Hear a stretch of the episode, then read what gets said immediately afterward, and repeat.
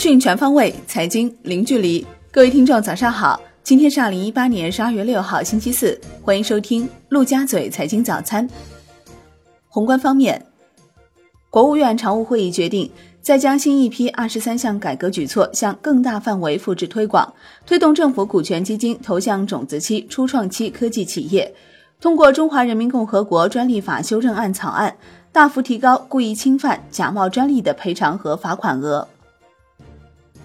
国务院发文提出，对不裁员或少裁员的参保企业，可返还其上年度实际缴纳失业保险费的百分之五十，发挥政府性融资担保机构作用，支持小微企业，充分发挥国家融资担保基金作用，引导更多金融资源支持创业就业。各地政府性融资担保基金应优先为符合条件的小微企业提供低费率的担保支持，提高小微企业贷款可获得性。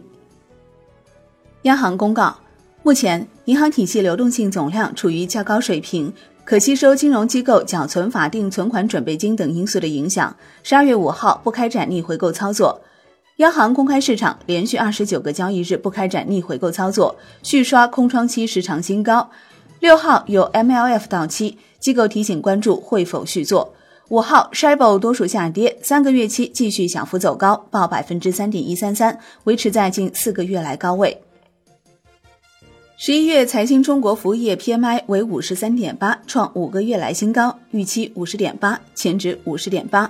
莫尼塔研究钟正生表示，数据反映经济下行压力明显缓和，内需改善发挥了重要作用，整体就业状况依然稳定，通胀压力进一步缓解，企业家信心则继续走弱。据上海证券报报道，海南省副省长沈丹阳表示。商务部、海南省正在研究制定海南自贸港的具体政策。此外，有媒体报道，海南抓紧开展赛马规划研制工作，但海南省政府有关领导对此予以否认。国内股市方面，上证综指结束三连涨，收跌百分之零点六一，险守六十日线；深证成指跌百分之零点三二，创业板指逆势涨百分之零点二二，万德全 A 收跌百分之零点五七。两市成交于三千二百亿元，北上资金连续八日净流入。恒生指数收盘跌百分之一点六二，恒生国企指数跌百分之一点三八，中国台湾加权指数收盘跌百分之一点六五。上交所副总经理阙波表示，积极稳妥推进科创板和注册制试点。上交所将在证监会的指导下，坚持问题意见和问题导向，针对科创企业的特点和需求，提高对企业盈利情况、协议控制和不同投票权架构的包容度，提升资本市场服务科创企业的能力，让境内投资者直接分享科创企业和国民经济的成长红利，并促进投融资双方形成比较明确的上市标准和时间预期。据美金消息。上交所沪伦通业务有关人士表示，沪伦通交易系统方面的准备已基本就绪，上交所与伦交所的沪伦通交易系统基本上将各自独立运行。但有头部券商反映，近期监管机构对于沪伦通做市商的审批进度似乎有放缓的迹象。据中证报报道。围绕商誉，实践中存在部分公司高溢价并购导致高商誉、应计提不计提减值及业绩补偿承诺难以兑现这三个棘手问题。有权威人士表示，要破解这三大难题，监管层需进一步强化监管，如强化对并购标的的估值约束，强化商誉减值监管及其信息披露监管，强化业绩承诺履行情况监管等。楼市方面。自然资源部自然资源确权登记局局长冷宏志近日透露，不动产登记法立法将启动，为税收征管提供依据。此前，相关负责人曾数次强调，小产权房不可能予以登记。国际股市方面，十二月五号为美国前总统老布什的全国哀悼日，美股休市一天。